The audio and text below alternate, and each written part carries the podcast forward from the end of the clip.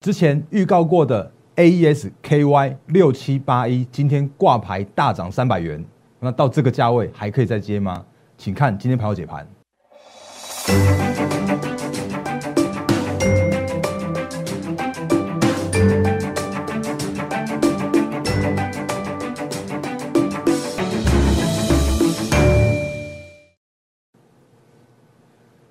各位投资朋友，大家好，欢迎收看今天二零二一年三月二十二号星期一的《忍者无敌》，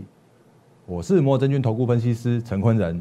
各位朋友，节目刚开始的时候一样看这个画面来。我是摩尔证券投顾分析陈坤仁。那在我节目里面，我再次欢迎新朋友加入，也欢迎长期支持我们投资朋友一起欣赏盘后解盘节目。我那最近的 YouTube 的人数真的订阅的蛮多的，真的感谢大家的支持。那我会继续秉持我原来的初衷，就是用很多很多的告诉你现在目前行情客观的看法是什么。我不会跟你乱枪打鸟，然后我不会告诉你什么什么涨停板都是我的之类的。我那你喜欢我的节目的话，欢迎订阅、按赞、分享、加开小铃铛，我们的 YouTube 频道。然后另外烂汉 Telegram 也请务必要做加入。那如果需要我的协助，要加入我们行列。那我会帮你去做每一档的持股整诊断的话，可以用零八零零六六八零八五的方式来做相关服务业务的洽询。那另外的话，再借我一点点时间，赶快讲一下粉丝群，我们赶快来讲行情的部分哦。呃，加入粉丝群的时候，拜托请大家赶快加入你的姓名和电话，然后让我们的小编可以快速帮你来做加入，因为上面有更多的投资资讯分享给大家。讲完了，来看行情。那行情的部分的话，我觉得还是要先从美股开始讲起。而且我我觉得，如果你有看那个最近的新闻的话，你会发现一个很诡异的现象。就是礼拜五的时候啊，美股突然有两则很大的新闻哦。一第一则的话是说，哎，那个要放松所谓的补充杠杆率的这件事情，就 S S L R，然后到三月底，那就有就有人解释了，我就说，哎，那这样的话是不是银行就必须要准备更多的准备金哦？所以必须，比方说要要卖美债啦，然后再再。诶，债券下跌就会让殖率持续让往上走阳啦，然后就造成了礼拜五的美股的道琼，诶，似乎有一些下跌的这样的现象发生。哦，确实，嗯，哦，现在礼拜五的时候，道琼下跌了零点七 percent 了嘛，哈。那结果你又看到另外一则新闻，诶，是什么呢？是那个 Fed 主席鲍尔在。华尔街日报投书说：“哦，那个现在目前那个 Fed 的利率决策还有很多很多的工具可以使用，那会持续的运用下去，会持续让这个景气到到复苏的阶段。哦，所以你就看到一个一个新闻说：哦，那那个纳斯克指数开始有做一个反弹行情，然后上涨零点七 percent。哎，我们看到，哎，确实是这样子。哎，那到底是这是利多呢，还是利空呢？哦，那其实到目前为止。”看起来都是公说公有理，婆说婆有理这样的现象。可是我我觉得那个这个观念就很很有趣了，就是我我常常跟大家讲一件事情，就是你不用特别管说什么新闻告诉你怎么样，所以因为要怎么样，因为很多的新闻都有可能是他们的认知是一个一回事，然后解读是一回事，可是真正反映在股价上面或者真正反映在指数上面的，反而都要以技术面的这样子一个为依归。所以我再次提醒大家，所有的资讯都会回归到技术面这边来做分析跟做表现。所以如果我们看一下大方向哦，就是道琼确实是创历史新高之后一个拉回整理。哦，那这边我认为依然是偏多的一个状况是没有改变的。那当然你会什么 S R 那个之类的那个你就听一听，就有有兴趣再去做一些研究。可是呢，那可是现在目前比较麻烦的现象依然还是在科技股。我讲的比较坦白一点，务实的务实一点，就是这个时间点的美股的科技股，甚至是台股的科技股，都还在去做走一个修正的这个过程。哦，那这个修正的过程，当然原因是因为我们之前跟大家提过的，在 Q one 的时候，在一二月的时候，把该涨的，把今年可以预期到的利多全部都涨完了。所以在这个涨完之后，你就必须要面临到一些评价过高的这个问题。那美股是如此，然后台股的部分也依然是如此。那甚至呢，比方说像是台积电，诶，我每次都要都要都要再讲那个再讲一下台积电。台积电呢，今天的话好不容易是上涨了零点三四 percent 了嘛。那之前也跟大家说过啊，那个六七九的台积电，它就是今年的二十九点五倍、三十倍本益比的地方啊。那你也会看到说，哎，今天的工商时报的头版头条就说什么台积电产能满载又满载，满到明年的年底哦。哦，它是用明年年底来说哦。那可是今天台积电有大涨吗？看起来也没有啊。那原因的话，是因为真的是台积电的好，就真的大家都知道的好了。好，所以那个 M 头，我之前画给大家看过了，就是如果这个时间点又回到了那个黑手必须要来做护盘、去做撑盘的地方了，就是那个虚线的地方在五百八十七块嘛。万一如果跌破那个五八七，而且现在这个时间点叫做万一跌破了那个季线的时候，那往下那个空间看起来会蛮恐怖的，因为那是技术分分析告诉我们的事情。所以这个时间点，黑手。基金不得不在这边去做一些撑盘，所以你会看到，哎，今天的行情又回到了台积电，或会回到了所谓的电子全指股身上了。当然，比方说像是面板也涨停啦，或者像是那个航运的话，最近也也活跳跳了。等我们等下再跟大家做说明。好，所以看一下今天大盘的加权指数的部分，A S 等一下再说。来，大盘开低之后，你看到这档个股就是台积电，它就开始嘣往上拉上来，因为它跌到五八六。那个真的是要要护盘了，好，所以拉上来之后，到最高到五百九十八，结果最后一盘又被打下去，然后打到那个五百九十三块来做收盘，好，所以今天的大盘交易指数的话，中场上涨了一百一十八点，一百一十八点其实没有什么太大的，就是不算是大涨，也不算大跌啦，就是就是一个一个一般般的这样的一个涨幅，因为上涨零点七四 percent，那今天成交量的话也是三千两三百二十二亿，这也是一个很正常的水准。然后我再补充一下，上礼拜我们跟大家说过，就是上礼拜它其实那个大量爆量的那个黑 K。并不用太特别担心，原因它就是一个富时指数的一个正常的季度季度上面的调整这样的现象哦，所以嗯，再贴下个 K 线来，所以上礼拜五的时候啊跌破了月线有没有啊？今天又又站回去月线哦，所以。还是跟大家讲一句话，就是这个时间点你会看到行情在这边去做整理、整理再整理的这样的一个这个现象发生，所以大盘交易指数就是告诉我这样子，所以我就用这样的方式来告诉大家，现在目前我看到的一个现象，所以我也不用特别跟你讲说什么什么那个台积电要涨到哪里去，联电啊联电也顺便讲一下好了，联电也是一样，因为因为上礼拜也有投资朋友在我们的 YouTube 这边来做留言，那我也跟大家说明一下，就是嗯。那个真的是真的是我愿意讲的部分的话，就是行情的部分或讨论的部分，我都很愿意讲。可是真的不要问我所谓的买卖操作建议。那因为那个联电，我我依然看好它的趋势成长。可是如果现在这个时间点的联电的话，它叫做是，嗯，它真的是属于必须要去做整理的联电了。哦，所以我我只能跟大家分享到这边。那因为那个我觉得。那投资朋友也在我的 YouTube 这边的留言都蛮理性的，那自己也都知道，哎，那该怎么样处理的，所以我觉得这个是一个很好的这样子一个互动的方式。那持续在跟大家来做分享，所以连店长这样子，所以嗯，就只能尊重技术面的整理的行情了。然后另外再顺便讲一下，因为既然已经讲到半导体了，我也讲一下联发科哦。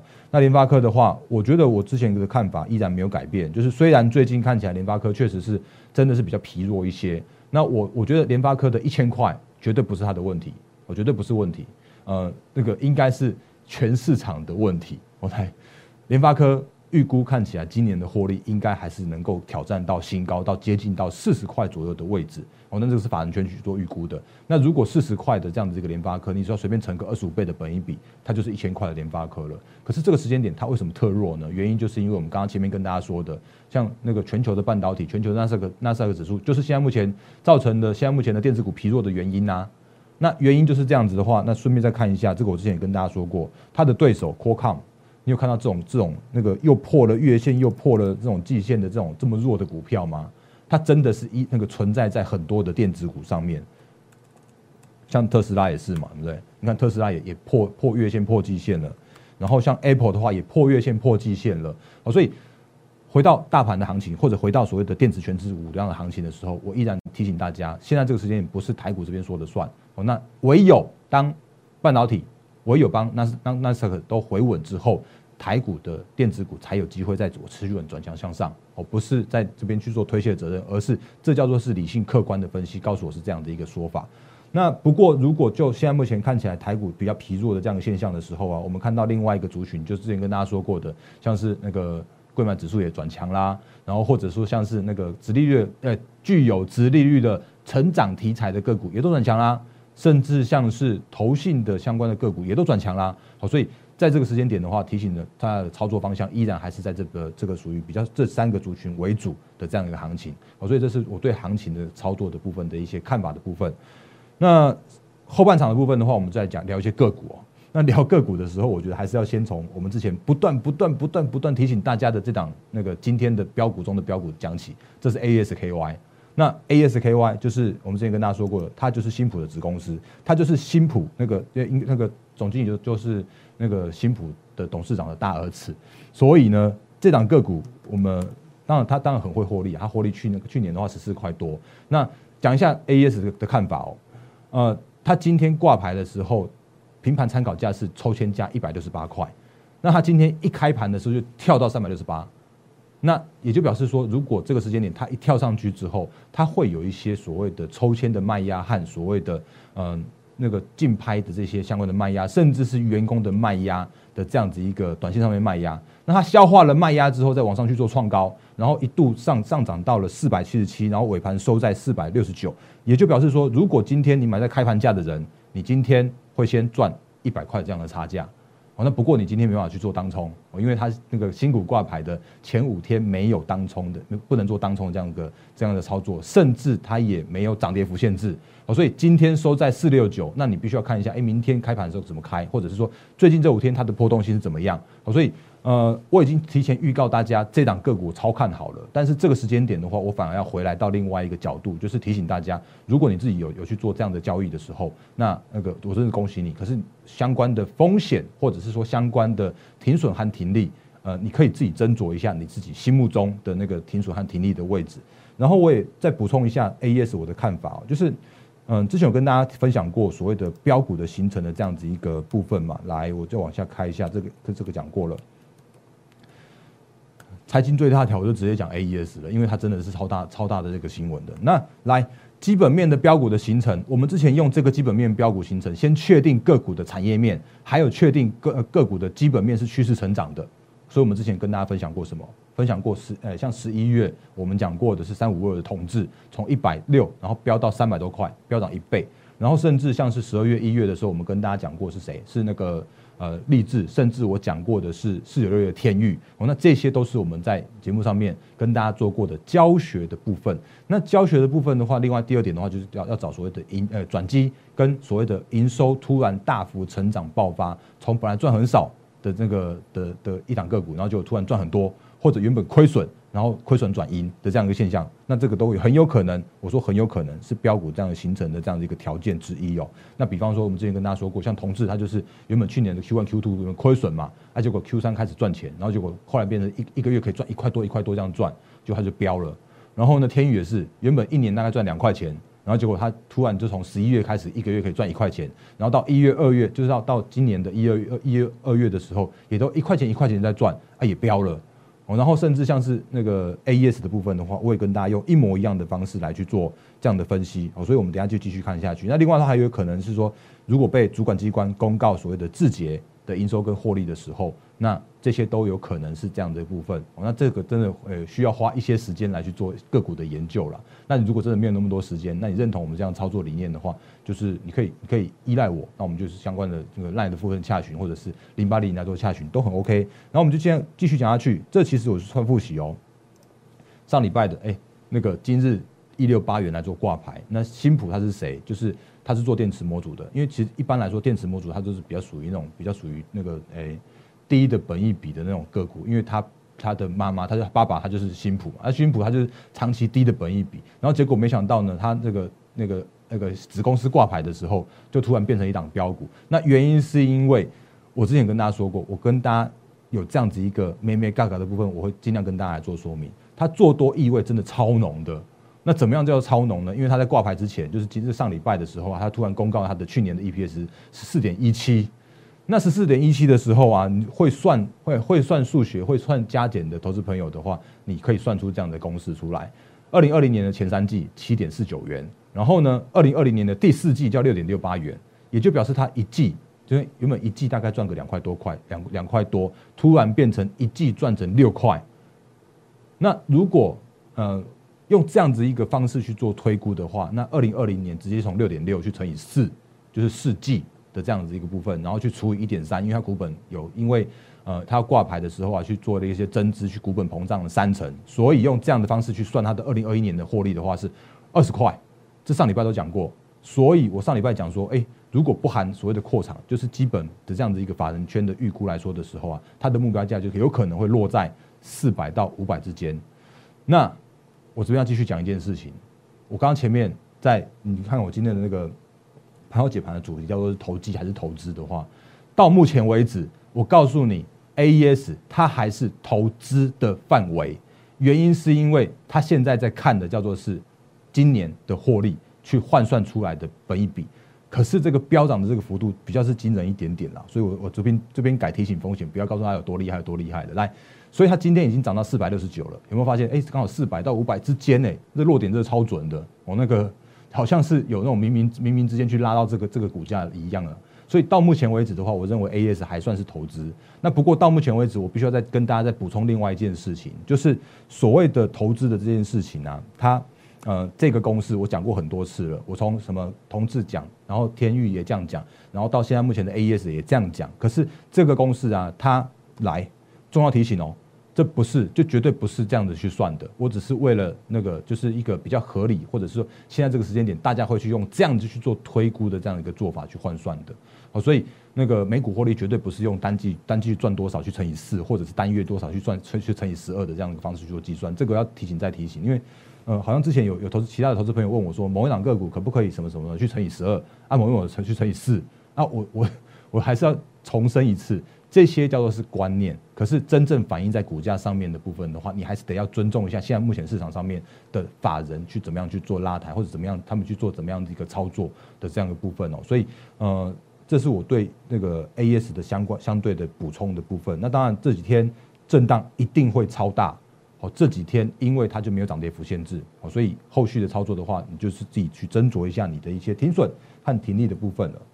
那我就继续讲下去。既然讲到了所谓的美股获利的这件事情的话，因为今天早上我受中天的直播的连线的专访啊，他有问我一个问题哦，他说：“哎，今天的哦，大哥，今天航航运股又变得超强了。我们来看一下航运股的部分。那航运股其实我们之前跟大家分享过，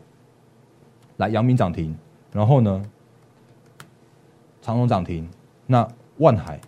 自然也会涨停，因为他们是货柜三雄嘛。那为什么它会涨停的原因？如果你去看一下新闻，你会发现说，哦，原来在那个也是一样飙涨的过程中哦，有大家都感觉很像，就是飙涨的过程中，突然它就被主管机关要求公告字节的获利的部分，然后结果它就公告出来说，哎，一个月可以赚二点三块。阳明，阳明，你去查一下。然后结果他就今天就就就去突然去涨停了，原因是因为啊，就有人去去用个二点三去乘以十二，然后结果一年可以赚二十几块的那个 EPS，那他不就要飙到两百多块去嘛？哦，不是这样算的哦，我我再次跟大家提醒说，不是这样算的，原因是因为呃，阳明或者是说货柜航运，他们是属于一个景气循环的产业，之前跟大家分享过了。那之前在相对的高点的时候，也有也有跟大家说过，哎，那有有可能有高点的现象了。那时候我记得是在。那个阳明哎，长荣大约在二十呃四十四十块那那附近，所以它涨到四十六块，然后涨到四十六块之后呢，它大幅的回档下来到前一阵子到三十块，所以如果你真的因为那一次有所谓的创高之后拉回的时候，你可以避开那一次下跌的这样一个风险。那这个我觉得可以跟大家分享的部分的话，就是说，因为呃，其实也刚好有投资朋友在我的 YouTube 这边来留言，他问我说阳明的看法是什么？那这时候其实我我我有看到一些现象，就是。原本所谓的运价这件事情，就是左右着航运股、呃货柜航运股他们的景气循环的很重要的这件事情。那为什么这些相关的个股看起来，哎，怎么好像在二月底的时候没有再去做回档，没有再去做回跌了，反而去做一个盘底这样的动作了？哦，原因是因为哦，原来他们找到一个很聪明的方式，因为过去啊，他们在签约的时候都是比较偏向一个合约一个合约那种短约短约为主的，可能就会因为运价的波动。然后造成了他们的一些就是获利上面，或者是他们合约上面的这样一个调整。那这个时间点，而他们变成是改去签所谓的长约的这样子一个动作了。所以签长约这样的动作的时候啊，就可以让所谓的运价的这样子一个波动，或者是说受到景气的波动的影响降到相对低的地方。所以，既然降到相对地方的时候啊，就看到他们的股价开始去做整理，开始这边做打底了。所以，你如果真的要去做的时候，我也提醒大家，就是说，你如果真的像就是这一段，就是接刀子的这一段呢，就千万不要去做嘛。那你如果看到，哎，为什么开始打开开始做去做那个所谓的盘底打底了？那其实那个我也跟大家说过，很多的东西它就会告诉你在技术面上面去。那在在技术面上面去的时候啊，他就告在告诉你这件事情，他他在盘底了，哦，他他他在做一些结构上面调整了，然后结果呢，他们就是那个这三雄就在今天的时候啊，就来去做一些往上去做挑战的这样的现象，哦，所以这个是从从技术面上面，我我还有还有想到的一些部分可以来做分享给大家。那呃，花了一些时间来跟大家聊股票的部分哦，那其他的部分也是一样。那个既然又讲到景气循环，那也要讲一下那个面板的部分了。因为之前跟大家说过，面板你就看报价嘛。那如果你看一下报价的话，其实到三月为止，其实的那个面板的涨价依然还在涨价，甚至目前可以看到的四月和五月也依然是在做所谓的涨价。所以今天的友达也蛮强的，涨了四点六呃四点七一 percent。然后呢，那个更强的是群创。那群创我我在想，因为还多少还是跟它的那个呃富爸爸有关吧，因为红海。到今天为止又在创高，哎，不能说创高，应该说又把上礼拜五的跌幅又涨回去了。所以红海的族群，我我觉得依然是可以来去做关注的部分哦。所以，嗯，有看到一些好的股票的时候，跟跟大家分享，可以跟大家多沟通一些操作面上面的想法是什么。那这是我觉得我跟节目上面可以跟大家做那个，就是可以跟跟大家互动的部分。那当然，如果你觉得哎这样的那个还不错的话，还是一样，不要吝啬你的按赞哦。这个是我我自己对自己的一些虚荣心啊，所以你可以帮我按一些赞。那继续讲下去哦，来。那个红海我也讲一下，就是也是一样两个两件事情。为什么要讲红海？原因是因为一样有投资朋友在我的 YouTube 台这边留言说：“哎，那红海是不是要去做整理了？”可是我觉得一样的问题哦，就是我每次都喜欢讲一些观念跟大家做分享。就是红海的观念也是一样哦，就是我们刚刚前面说的那些什么台积电啊、联电啊、什么联发科那种好，叫做是大家都知道的好，就是全市场都知道好，所以他们必须要去做整理。那原因是因为他们就在修正所谓的评价。可是红海这个地方为什么还能够在持续创高的原因，是因为，哎，你会告诉我说啊，外资在买，当然创高啊，对，确实是。但是我可以告诉你另外一个原因，叫做是这里的红海啊，叫做是它就是市场上面并不知道红海会好到什么样程度的好，好，所以唯有这种好到不知道什么程度的好的时候，它才会持续在去做做创高，持续在做做上涨。所以比方说像是你那个三月二十五号，M I H 就准备要开。会员大会了嘛？他第一次会员大会竟然有高达一千家的这样这些相关的厂商来去来去做参加参与这样一个盛会，然后甚至呢，你看像像礼拜五来开一下红海的这样的现形，